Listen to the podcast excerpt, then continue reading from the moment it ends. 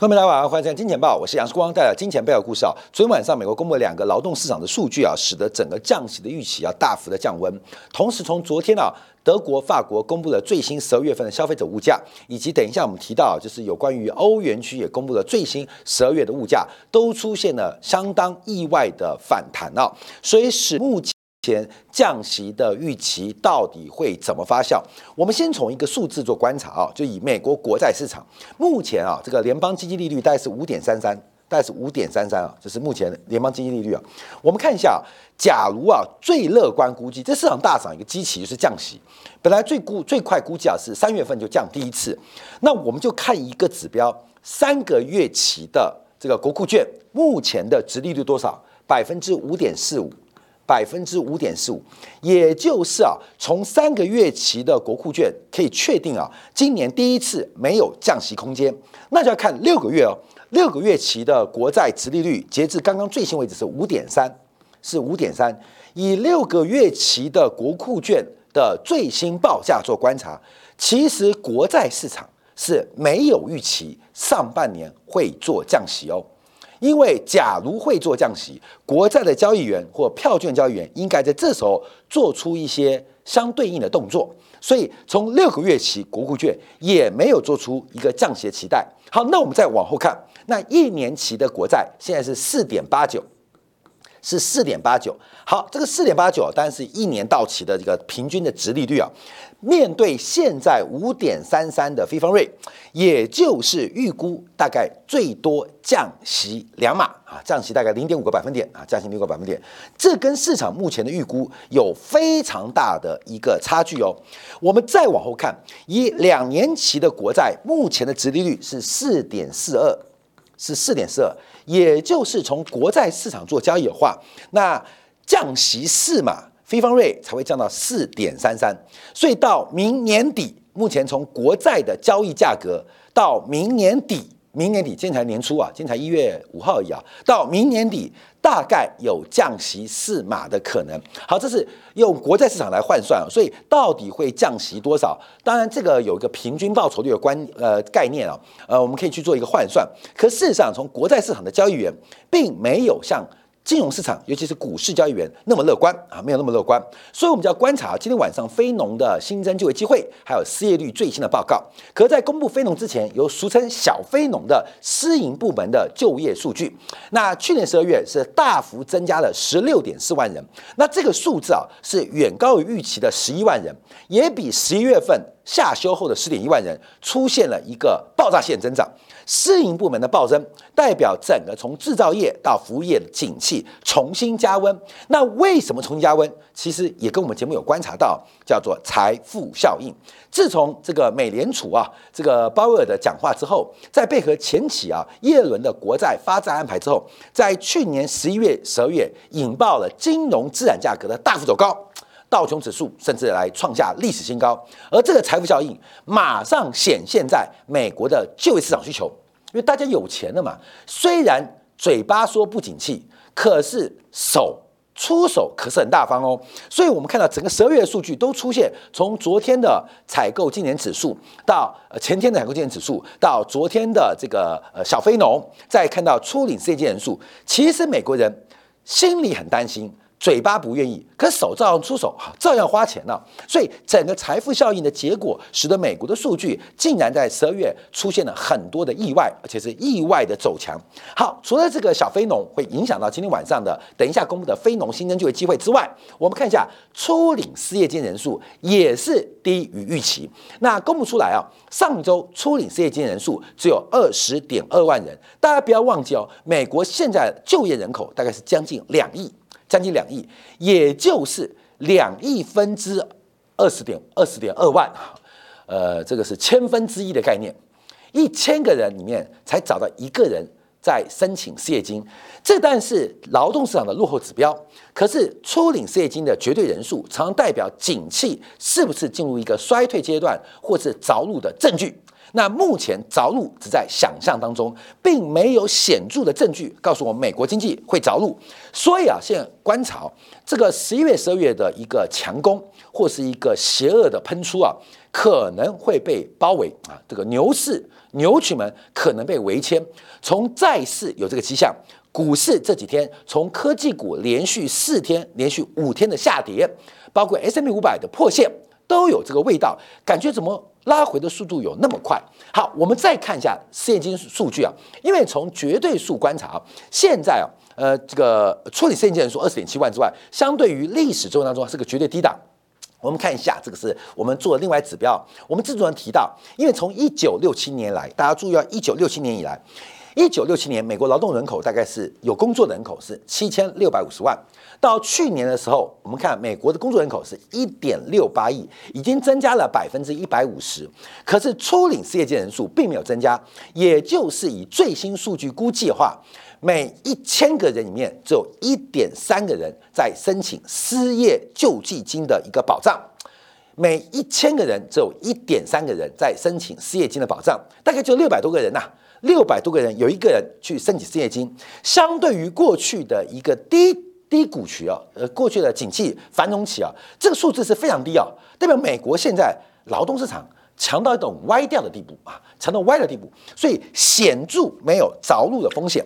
我昨天节目啊是用日本羽田机场的举例，希望大家了解啊，这个鲍威尔从会议摘要跟他的会后记者会说法出现严重的矛盾跟偏失。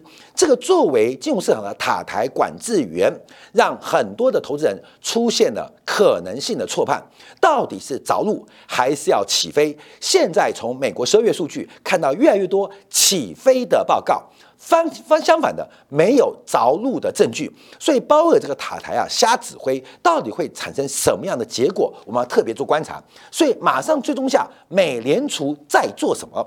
不要听他讲什么，我们该做什么？呃，一月份的第一周啊，这个美联储的资产负债表重新开始缩表，减少了三百一十七亿美金。因为我们看十月份不达标，但一月份的第一周是减少了三百一十七亿美金。那我们就要观察这个目前美国的资产负债表是降到了近三年以来的新低。我们拆分它的呃这个结构做观察。第一个，这一次主要减少的是来自于国债的部位，国债部位单周减少了三百七十二亿。那另外增加的是贷款啊，这个贷款啊，BTFB 啊。那我们提到这个贷款项目啊，在今年可能会取消，月线存在极大的利差，就是 BTFB 啊，这个你跟美联储借款，一号柜台借款。四点八、四点九，二号柜台重回去哈，五点三三。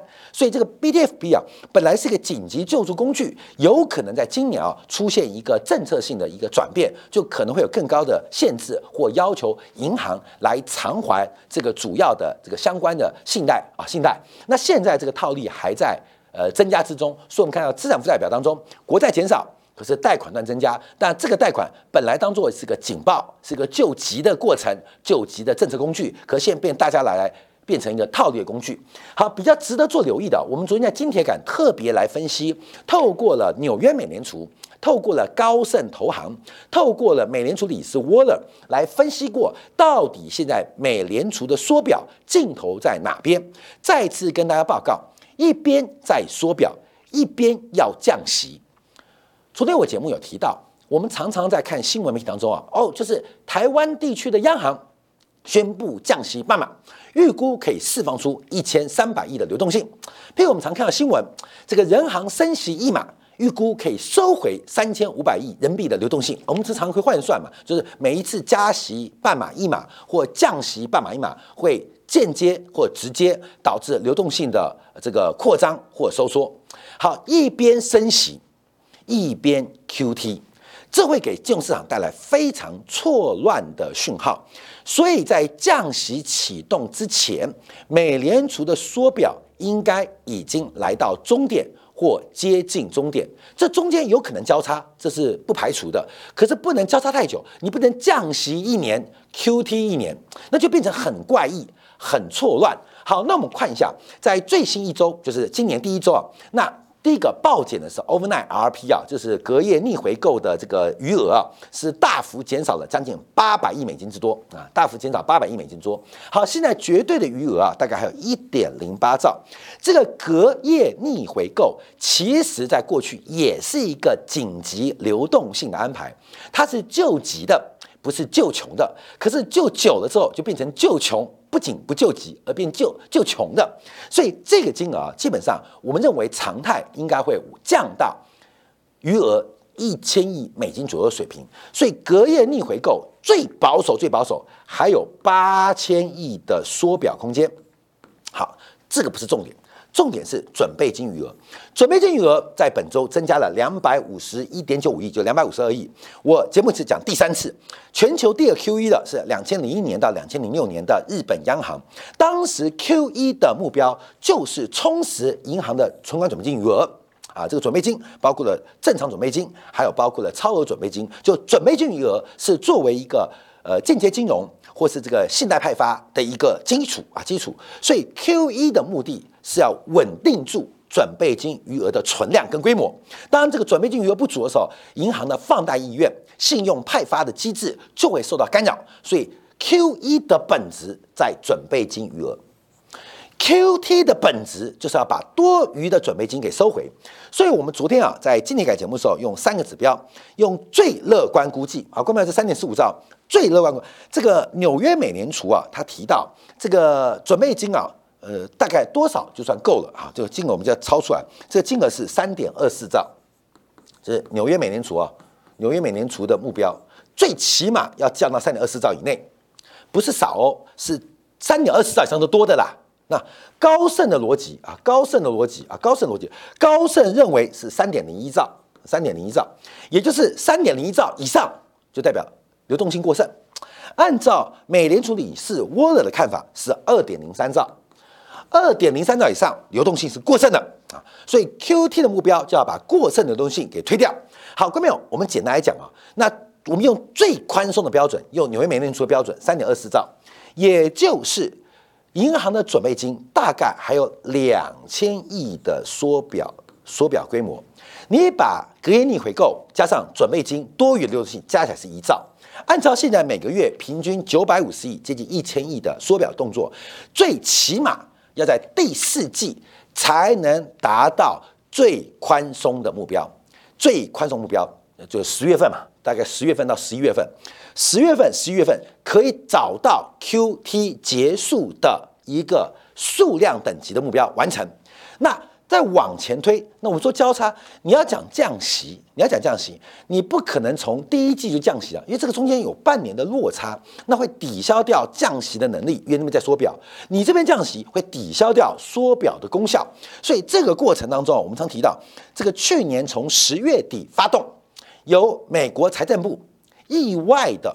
发债规模不如预期，还是要特别强调，意外的发债规模不如预期，导致了债券价格的大反弹，导致市场值利率的大幅走低，进而大幅刺激了不管是黄金，不管是股市，甚至房地产的价格。这是从十月底啊，我们节目一路有做过来跟大家做分享的。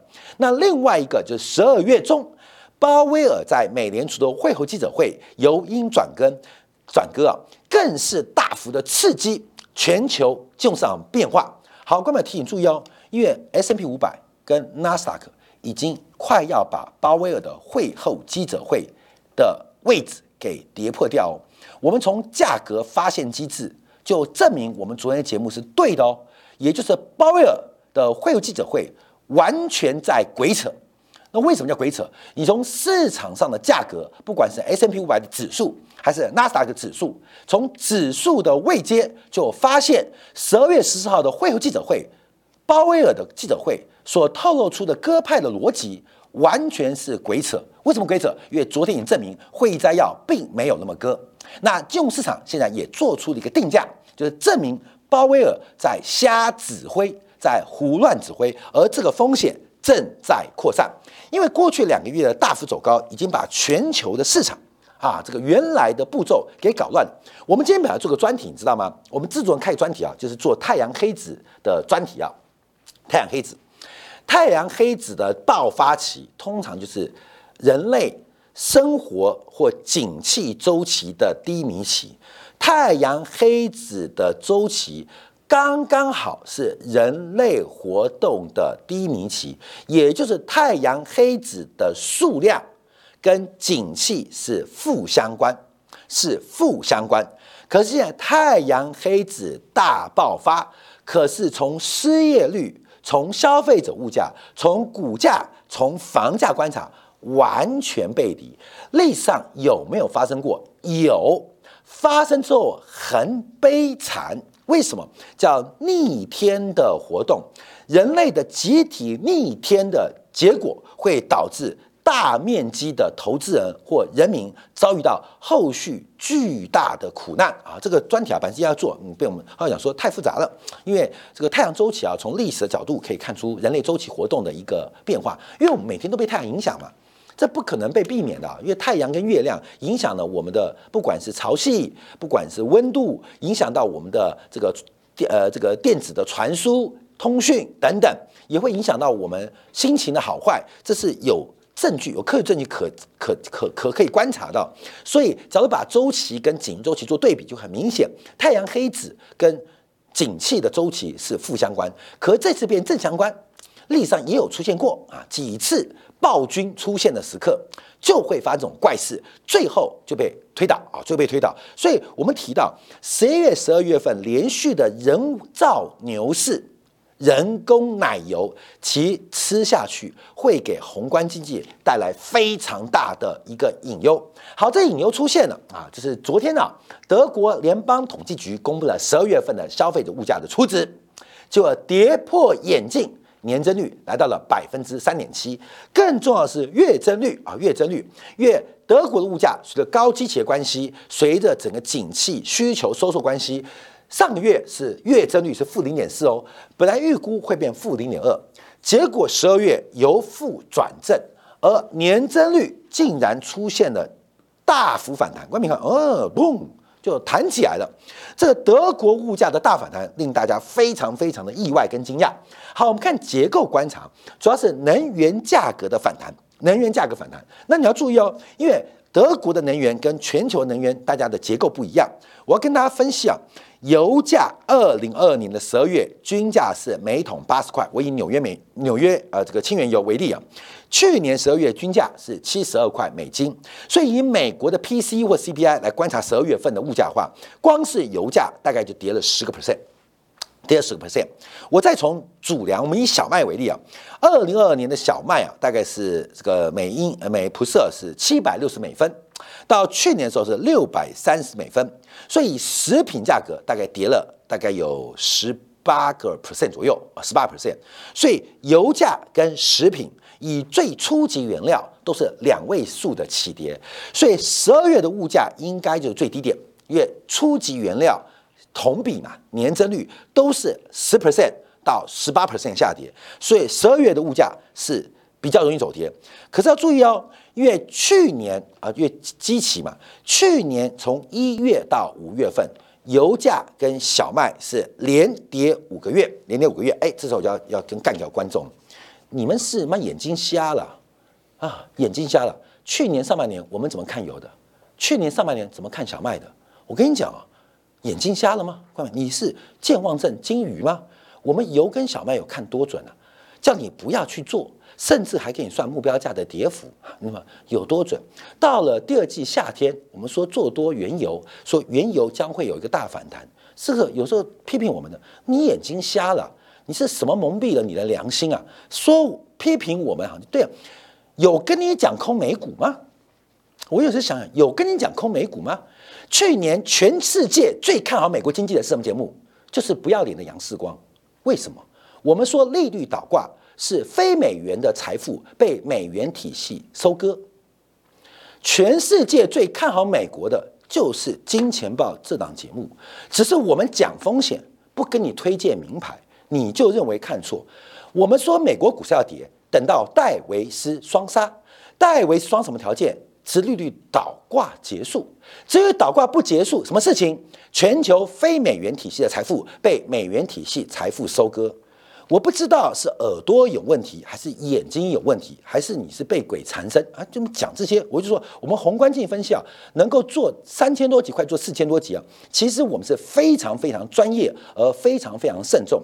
对于个别商品的价格、个别投资票价格，看错看错是正常的，看错是应该的。你当我们是神啊，你当视光是神啊，看对看对是运气。看错是应该，可是我们更在乎的是宏观经济的一个判断跟长期景气的预测，这才是我们对各位的投资或对于世界资本主义市场经济的一个价值。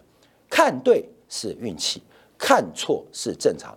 我绝对不相信坊间那些财经媒体或是卖方券商报的名牌，说有多准就有多准。妈的鬼扯！那么准你就自己做就好了嘛。我讲实话，所以我说我会赚钱，我预计好会赔钱，应该的。我问你不是也这样吗？你不看我节目是一样，赚钱是正常的，呃，赚钱是运气好，赔钱正常的。那些每天在报名牌的，你就自己做就好了，动不动就涨停板，动不动报酬率就八十 percent，动不动还有一百五十 percent。因为最近很多那种推波的嘛，我就仔细看看你到底推了什么股票。哎，你看。维新，我们几块钱推荐，现在已经多少钱了？你看广达，我们八十块叫大家买进，现在是两百多块。他妈的，真鬼扯哎！真的哎，你每一不要说每一年呐，你一辈子碰到一次你就发达了，每个月都这样讲，那么你去信就信嘛？你怎么觉得金融市场那么好赚钱？怎么会那么好赚钱？我们讲土地，讲劳动力，讲资本，讲企业利润。没有一个不需要付出汗水、不需要付出泪水才会有收获的，怎么可能天天赚涨停板？你在想什么？你在想什么？所以今天假如视光不小心，我们的建议让你赔钱，那是应该的。我没有这个心害你，但赔钱是绝对正常的。你会赚钱赚到涨停板，你真的要谢天谢地，谢谢你爸爸妈妈，谢谢你的太太，谢谢你的家人。赚钱是意外，赔钱是正常的。这个世界的现实就是如此。你怎么会期待看杨世光看见报会赚钱呢？看没有？你要第一个，假如你认为会赚钱来赚我这钱的话，你赶快别看，因为我们赚钱是走狗屎运啊！假如我不小心猜对了什么，绝对是走狗屎运。假如我们预测什么错误了。很正常，很正常啊，所以我才提到这个市场上价格有时候就像巴菲特讲是体重机，人站多了，体重机的数字就往上跑，就涨了；人走了，价格就跌了。每天都有很多新奇的玩意儿。苹果被第一家、第二家券商调降平等，苹果今天股价表现不好，为什么？因为它专心做 VR。现在谁讲 VR 了？去年这时候还是 VR 概念股，今年红 AI，等到明年又出现什么新的玩具啊？又不讲 AI 了，哎，观众朋友，每天搞来搞去，我只看到林百里、梁次正、陈泰明每天在买豪宅。陈泰明啊，文华苑又买一栋新的，我好羡慕他，因为一出手就五亿啊。林百里买房子一次买两户，一出手就是九亿。观众朋友，我去查林百里在广达里的薪水，也没有比我高多少。但他出手就是九亿啊，陈泰明啊，但是肥猫条款这个证交所盯他，他的年薪大概两三千万，但出手就是五亿，看到没有？他是靠薪水赚钱吗？靠薪水赚钱吗？不是，他靠市场一堆傻逼在赚钱，你懂吗？每个人把大量白花花银子往他口袋送，送完之后我也不知道怎么办呢，就买第九套房子。陈泰明，你有本事你可以住九套，每一套放一个女朋友，我跟你讲，一个礼拜都睡不完。他就买九套啊，你懂吗？所以人家是钱多到没地方花，是不努力吗？不是，他努力就是一年年薪两三千万当大股东，可他不努力的那一块发大财，为什么？因为有一堆不努力的人祈求在股市在券商中瞬间啊暴利啊暴利啊暴利。所以我常提到，上次我碰到台湾这个跟好一个算是好朋友了，也是我们长期的节目支持者啊，台湾前十大集团的负责人。名字不讲了，真的这是富可敌国啦，超级财阀上市公司，他们集团在十几家上市公司啊，找我去聊天，聊两个小时，你就看看人家啊，问问他，老板，呃，名字不要讲了，不要讲，那名字很特别，很呃有活很多，活很多，然后说，哎，怎么赚钱的？先说赚钱好难哦，我说投啦，你赚钱好难，他说都感谢我父亲的眼光，我跟你讲，他们赚钱。都是说很客气哦。第一个是感谢父亲留下来，另外感谢兄弟彼此之间，包括大嫂，包括弟弟，基本上大家在集团当中互相配合。你快快猜到。那另外提到，他说其实哦，我就算不上班，我们公司也这样运作啊，我们还是少管比较好，越管越多越搞事。哎，我觉得这个老板太了不起了，太了不起，因为你花钱请那么多员工，那么大的集团，在新旧亚区里面有个那么大的大楼。啊，你你快猜到了，那么大大楼，我们去顶楼他办公室抬杠聊天喝咖啡，好聊天，他就很客气啊，说我还是少管好了。为什么？因为管太多碍事。这个公司员工，因为这个集团真的是制度很好，所以员工很优秀，就让员工去做就好了。我就佩服这些老板哦，就是第一个看见自己，他把自己的长处放小了，把自己的短处放短处放大了。难怪公司那么赚钱，难怪那么集团那么稳定。关没有？这就是大老板的心态，就是顶层思维和底层思维。每天说志光你准不准？世光你不准，你还在看准不准？我跟你讲不准，我直接告诉你不准啊，不准你就不要看。只要用这种标准看节目啊，看起来你就很糟糕。哎，很多啊，哎，我下礼拜要去警察局报案呐，不是报案呐，当证人，诈欺。那警员跟我打电话，我就跟警员说什么诈欺啊？他说你是杨先生，对啊，他说。哎呀，这个已经通知很多次啊，冒名顶替。我跟你讲，今天网络上，我跟你讲，活该。今天因为杨世光被骗的人，你真的要活该。你绝对没看节目，所以你就被赖群主啊、FB 的群主啊被诈骗。昨晚上我找了呃这个跟一个大哥拜年啊，他说：“哎，世光，这是你 FB 吧？是个 FB。”我说：“屁，假的。”他说：“没有啊。”这个另外我们一个共同的朋友是台湾呃一个期货的总经理，他说是他他也有是你好友啊，也在里面啊。我说假的，就一对。我说你抠我嘛，你丢我讯息嘛，有没有丢到？没有讯息。他说妈的，我也被骗了。我跟你讲，这还是一个黑道大哥哦。我跟你讲，那不是他骗吗？台湾前三大券商总经理哦，也被骗哦。我跟你讲，那为什么？因为他不看节目，所以他就相信这些规则。但那天啊，我碰到了那个魏义龙，就新党以前的台北市议员，也是律师。那魏义龙就说：“哎，时光，我跟你常常聊天，你推荐股票我不懂。”我说：“魏大律师啊，我没有推荐你股票。”他有有有有，哪有看啊？也被诈骗。他说：“啊，也被诈骗。”我讲到处被诈骗，我一定要跑警察局当证人啊，因为我不是加害者了。那个警员都已经知道，每天啊，好烦哦。杨先生，你公司门搬离我们这边呐？一天到晚那个诈欺案都要找你来传证人，知道不是你的事，可是要做个笔录，很烦。我说我也很烦，反正那个笔录啊，就是再翻一遍，把里面的被害者啊、什么助理电话这个腾一遍就好了。所以怎么会被骗呢？因为欲望，什么欲望？因为你想一夜致富的欲望导致的。好，欢迎讲到德国的这个物价，就看得很明显。我也讲道理。要分析这些经济啊，它必然一些长期的轨道做一些变化。好，德国的能源价格大幅走高，主要是补贴走不下去，我们就这样解读。好，另外我们看到法国的物价也超出预期，那发生什么事情？法国的景气好吗？德国的景气好吗？其实从生产端、供给端都不好。可是受到十二月德国股市大涨哦，十二月法股市大涨哦，整个财富效应的大爆发，把整个的景气的节奏给搞乱掉了。就跟我刚提到，为什么讲太阳黑子周期？人本来就有个春夏秋冬的循环，本来月亮就有阴晴圆缺的过程。可是这个市场被不断的扭曲，再扭曲，扭曲再扭曲，而这个扭曲结果会在什么地方反扑？是在政治选择上反扑，还是社会革命做反扑，还是从金融上反扑？你不知道，可是我们知道一定反扑，不然柯文哲怎么会那么多年轻人的票？各位，现在是一回反扑的地道。